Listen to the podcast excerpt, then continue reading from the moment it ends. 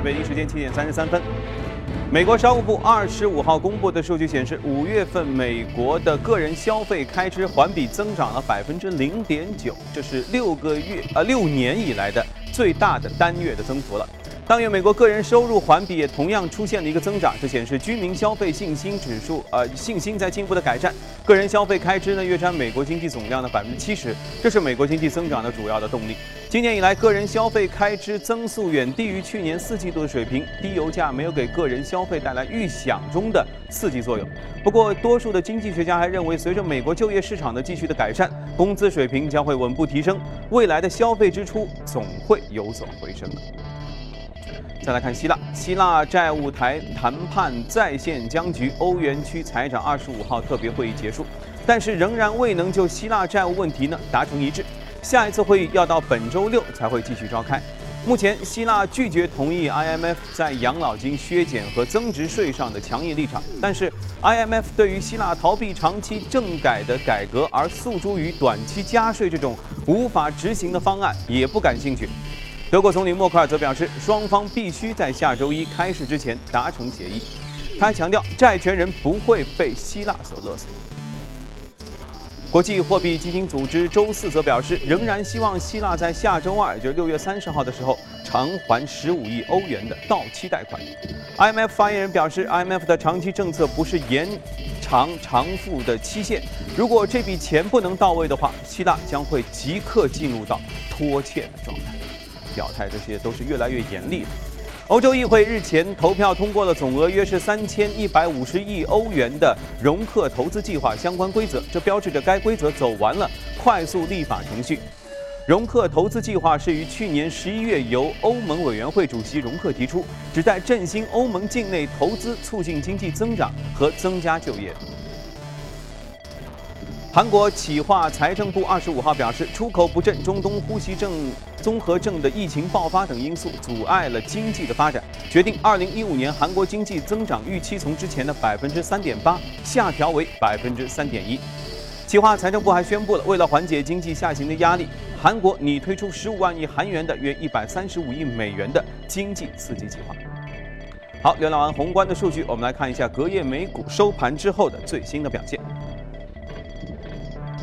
我们能看到，隔夜美股都是一片的下幅，呃，小幅度的下跌。道琼斯是下跌了百分之零点四二，收在一万七千八百九十点三六点。纳斯达克指数上，呃，下跌了百分之零点二零，五千一百二一十二点一九点。标准普尔指数是下跌了百分之零点三零，目前是两千一百零二点三一点。好，这是隔夜美股的表现。呃，也许稍微像我这么大的朋友们都知道，出口转内销是一个什么意思。这以前出口转内销，这意味着应该这个东西是一件品质很高的东西。而到今天我们说这件事儿，其实是关于许多中概股的回归。他们明明在美国高大上华尔街上市，但是最近纷纷宣布私有化，都想回来转内销，这是为什么呢？今天我们和嘉宾一起来聊一聊。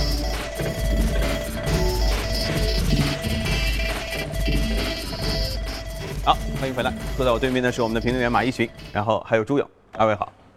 最近我们都这个发现这一点哈，许多之前都风光无限走出去的公司，现在开始宣布私有化。最近而且这方面的消息都特别多。是。工信部还开放了 VIE 架构，欢迎其实是一个重大的政策利好。以前因为我们在节目当中介绍到过，如果这个架构要拆分，要回到中国来上市，走完那个程序，恐怕得好几年时间。相对来说会相对比较的麻烦一些。嗯，比如像今年四月份的暴风科技，其实确实前期用了比较多的时间。呃，当然说回来的时候呢，也确实有了十多个涨停板这样一个非常火红的表现。呃，所以啊，没错。对，我们先请朱勇来给我们梳理一下整个。中概股回归的总体的情况吧。好的，阳光，当时暴风科技连续拉涨停的时候，我们梳理过这个概念啊。如今私有化的公司越来越多，所以我们简单的啊给各位观众梳理一下，一共有十四家公司啊申请了私有化，啊分别是奇虎三六零、陌陌、巨人网络、分众传媒、盛大游戏、世纪互联、人人公司以及易居中国、完美世界、博纳影业。乐豆游戏、世纪家园、九邦数码、红城教育，其中尤其是陌陌啊，上市才半年多的时间啊，上市呃到退市的这个时间是非常之快。我们看一下三六零的一个情况，目前的整个的市值是三百二十二亿。有不愿具名的投行人士称啊，如果按照乐视网现在三百二十七倍的市盈率算的话，三六零的估值大概是应该超过六千亿元，所以它至少可以有两千亿元的保底之后，然后冲击三千亿元。我们再来看一下陌陌创业仅为三年就上市的陌陌，可谓是搭上了顺风车。唐嫣曾将其归结为自己的幸运。而上市仅仅半年就宣布私有化，陌陌也是创下了中概股闪退的记录。那么下一步是否将回归 A 股呢？我们也是期待。巨人网络它的市盈率呢是在十五倍左右，而畅游完美世界盛大游戏一般呢在五到十四倍。那么这个市盈率跟 A 股上市公司当中的一些呃游戏类的个股相比，大家就能比出来了啊。国内的游戏公司的市盈率动辄百倍，甚至高达三四百倍。有报道称，巨人网络预计在一六年香港 H 股重新上市，而目前 A 股市场那么火热，它不排除借壳的可能。我们看一下分众传媒，尽管啊呃它的借壳方呃宏达新材正在遭受调查，但是它的呃最快的借壳的这样一个进程，也是一个风向标。分众传媒目前的估值是四百五十七亿元人民币，较退市前已经增长了百分之一百七十七。有部分券商给出分众千亿规模的估值。我们再来看一下游戏股，刚才我们说到的几只游戏股的一个估值的对比，再对比一下啊，上市不久的昆仑万维，目前的整个的市盈率一百三十三倍。啊，在美股当中的这些游戏股啊，而且都是龙头啊，目前都是个位数的呃市盈率，可见他们多么期待在 A 股上市。再来看一下盛大游戏是第一股东宁夏的中银溶业 A 股的上市公司。那么盛大游戏出售股权，陈天桥卸任中银溶业的董事长，马生明被任命为盛大游戏的董事，借壳中银溶业似乎已经成为定局。啊，最后说一下世纪互联，雷军系主导私有化。世纪互联是近九十亿元的人民币，但是我们对比一下 A 股公司当中的网速科技、彭博士，一个是三百六十九亿的市值，一个是五百零二亿的市值，那么对比一下，大家就知道了。好的，说的是中概股的回归啊。呃，刚才我想这些数据就能说明一些问题。阳光。嗯，应该说很说明问题啊。那么多中概股，因为想象当中他们在美国小日子应该过得挺好的，那他们为什么都会回来？除了这个 A 股也给给他们现在无限的想象之外，是不是能请马一群先介绍一下他们在美国日子过得到底好不好？应该说，呃。这最近几年，其实日子确实是越来越不好过，因为遭到了大局的这样的一些做空机构的做空，所以应该说整体的中概股后来的股价是长期的陷入低迷过程当中，所以像盛大分众才会选择私有化，像呃展讯啊、瑞迪科这样的一些。集成电路的企业也纷纷选择私有化，然后回归国内，像和紫光企业这样的一些大的企业进行合并，然后呢，谋求谋求更好的一个发展。呃，应该说国内的这些环境呢，也造成了呃中概股非常思念回归故土这样的一个现状，所以我们要考虑到这个导火索。呃，应该说这个是由来已久的，因为从二零一二年前后，我们看到就是像浑水、香园，甚至像今年非常明显的像黑石，然后美国的呃先锋对冲基金这样的大量的做空机构呢，开始浮出水面。那么相应的就是原来主要做空美国，像做空呃网勤的这样的一些公司之外，那么现在在香港以及包括德国的中概股也已经被列入到了做空的这样的一些对象里面去。今年非常明显的，像在香港的汉能集团，那其实就是说也是包括就是呃所涉及到的高银系，全都是类似的这样一个现状。而且呢，因为这些个股，他们这样的一些呃。确实存在问题的现状，因为呃，国内的公司为什么千辛万苦要去国外上市？呃，那一个是说条件可能会好一些，相对来说，在某些方面呢，呃，也会有一些问题的存在。那么在这样的一个现状下，很多时候呢就会被这些机构关注到。但是同时呢，因为他们的日交易量大，同时呢股本大，再加上有这样的一些问题，呃。很久很久，比如说一年前、两年前，这些做空机构呢就来收集他们的数据，做相应的非常充分的准备，然后呢，对他们在阶段涨幅巨大之后呢，进行快速的这样一个做空。呃，像往期一天就给它达到了百分之六十的这样一个涨幅，所以就是呃这种现状都使中概股应该说呃有点人心惶惶的这样的一个味道。小日子越来越难过。对。呃，这也就是我们现在看到的，就是十四家的这样的一些企业呢，呃，总体上都提出了这样回一个回归的要求，而且就是刚才提到的这个暴风科技，通过拆分 VIE 的这样一个方式选择回归，盛大之类的是选择前期的这样的一些私有化的方式。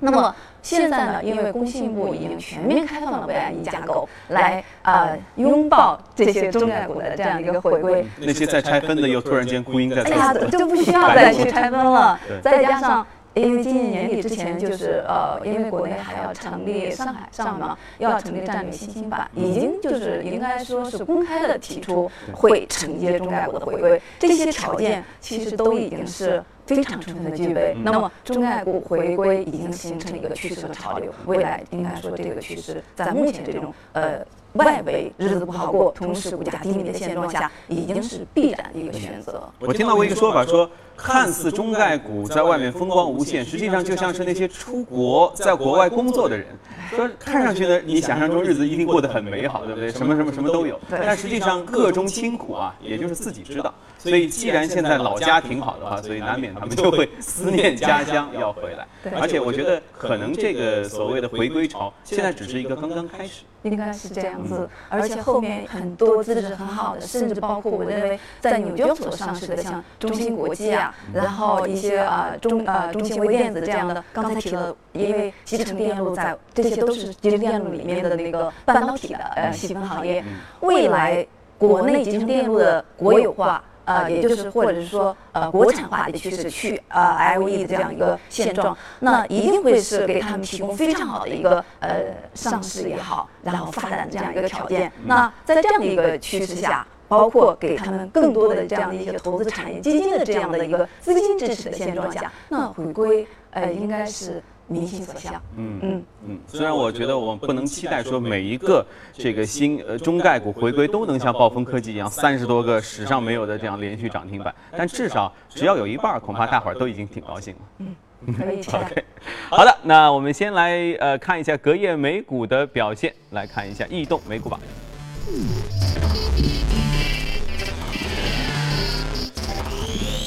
股榜上，行业方面涨幅排名前五的分别是医院、医疗、家庭健康、护理、办公用品和仿制药，其中四样就都是和身体健康是有关系的。另外，在美股个股方面，生物技术、教育培训、医院、医信用服务，还有你看医疗器械，还是医疗的为主。好，今天一群要和我们一起来分享一下，这是一个叫社区健康系统。在它呃产生这样明显的异动呢，其实和消息面有比较直接的关系。因为现在啊，应该说美国又再次批准了，就是呃支持奥巴马的关于医保方面的税收税收改革这样的一个呃系统的东西。所以在这个前提下，应该说呃做这种社区呃健康的这样的一些医院，那它应该说是正好是受益于这样的一个消息。那他们也是消息面和政策面的事儿。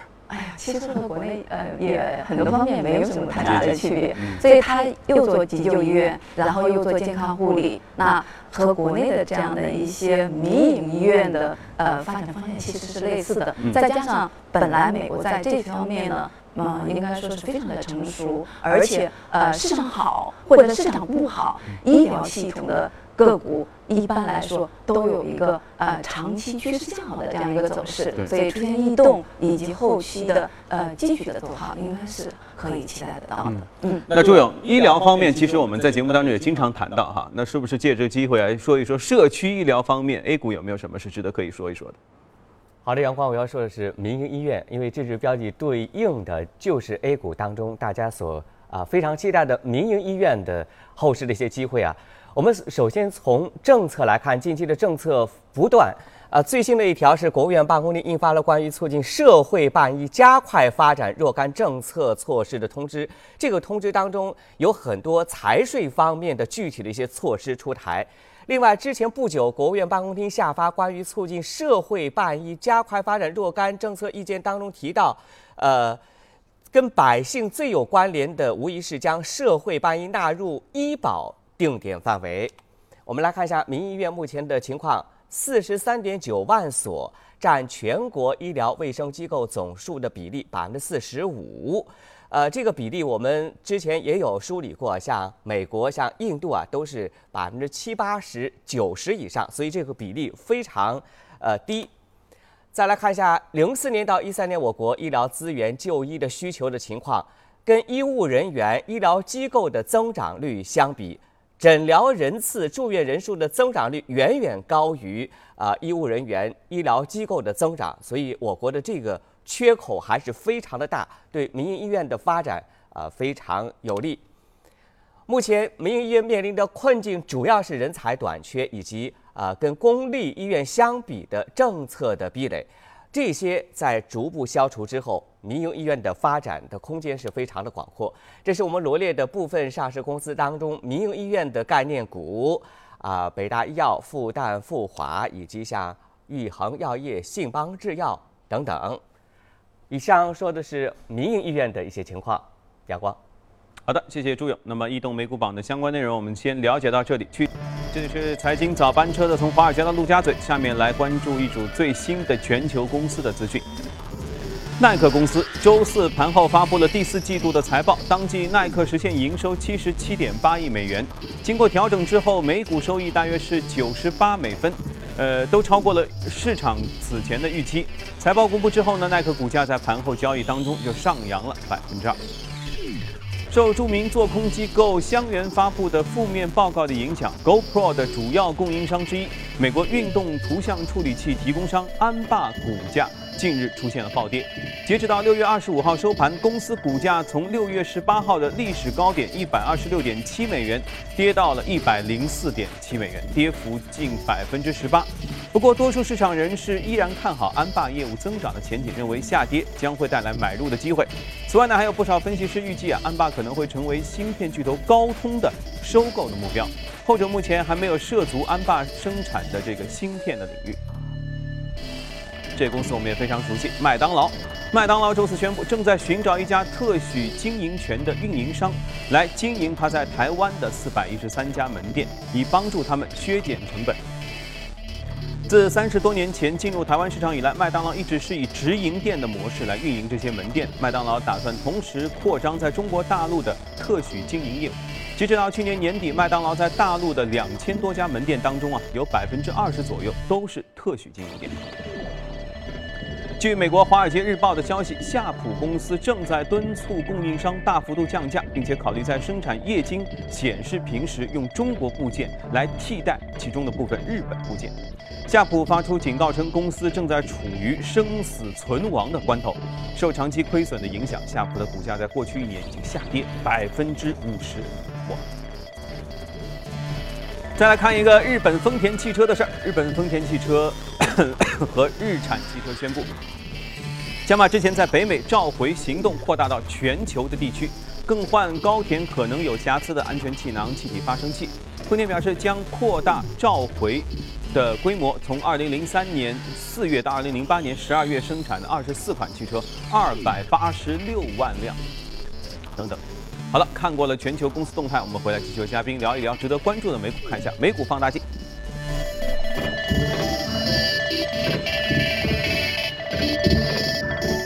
今天和大家一起来关注的两个美股，一个是医疗保险方面，另外一个企业是医药方面啊，怎么都离不开药、医等等，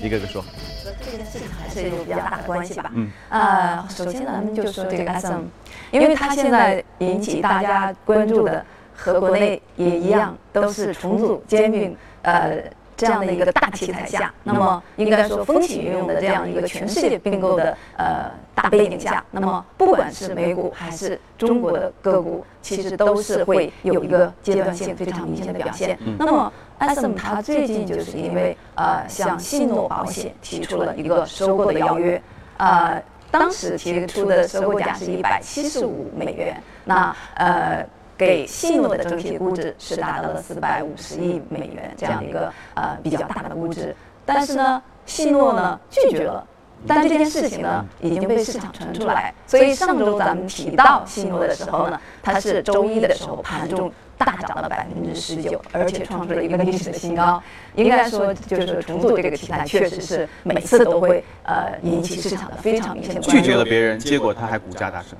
对。然后拒绝之后呢，呃，比较有意思的就是说，那个就是 S M 继续的去呃向市场公开这件事情，而且呢，把这个收购邀约的价格又提到了一百八十四，然后呢，呃，给它的估值达到了五百四十亿。那在这种情况下呢，就是呃，信诺呢，呃，受到了非常明显的市场的一个压力，因为它。进一步的这种公开，而且向他们的施压呢，呃，会被市场呃持续的去发酵嘛。所以接下来呢，这件事情还是要大家重点去关注到。那除了其实重组这件事情，呃，S M 还是呃确实有很多可圈可点的地方，因为它是从一四年十月上市之后啊。走势呢，也就是技术层面上非常的漂亮，震荡上行，而且高低点是错落有致的在上，而就是非常健康。说一件艺术品。呃，对，它的 PE 是呃不到十三，PB 一点二二。整体都有上行的空间，一季报也非常亮，呃，涨了有百分之，也就是同比增幅有百分之二十五以上，达到了八点呃六亿。各方面都很健康。对，所以我是觉得和中国的重组并购的这些个股可以一起的去关注到。嗯嗯。好，另外一家呢？呃，另外一家是就是我们刚才提到的医保的这样这一家公司，因为刚才前面也是提到医保，在目前这种情况下呢，应该说市场的对于医疗行业的关注确实是非常的明显。所以在这种情况下呢，我们看到这家公司呢，目前的应该是整体的表现也非常的好，呃，一季报也是呃能够和以前平衡，能够持续达到百分之五十左右的这样的一个同比的增幅，再加上现在因为它是主要是做血液透析的这样一个供应商，呃，应该说全世界因为生命这一块患者确实是比较多，那。因为现在 FDA 呢已经批准了它在呃就是相关的这些输送铁，也就是给这个铁损失的这样一些患者，嗯，在这个层面上有一个新品的发布。那接下来呢，其实就跟可以跟那个呃饮食一样，非常方便的向骨髓去呼输送这个铁的呃供应。那对于患者来说，对于相关的这些病情的控制呢，非常的有效，而且简单。对，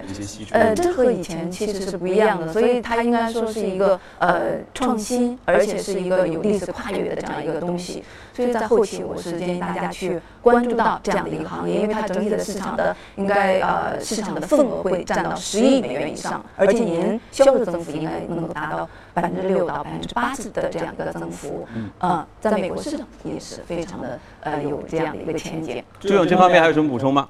好的，杨光刚才说的几只个股都跟药有关系。不过我这次梳理的是刚才易群说的改革的大背景啊。我们快速的来说一下央企改革概念股的一些机会。我们看到最近的国企改革为什么那么火？它的意义重大，主要是集中在这三点当中：通过并购重组消化产能过剩，改善资产负债表，更好的支持实体经济交出国企的低效率，更好的发挥协同作用。另外，我们看了政策是力挺国企改革，这是一个时间表。去年的七月十五号开始，六大央企开始国企改革试点，到最近六月份的上海浦东国资改革十八条落地。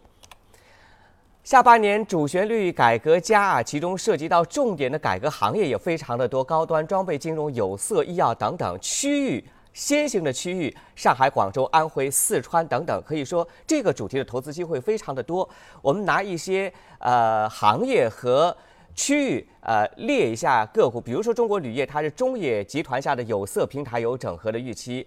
宝钢、国药，它是分别是钢铁、医药平台下的整合的预期。另外呢，区域像绿建化工、粤水电、重庆百货，都是区域当中平台整合的预期。当然，我们列举的这些个股是非常多个股当中的一个例子啊，不是说推荐买这些个股。好的，阳光。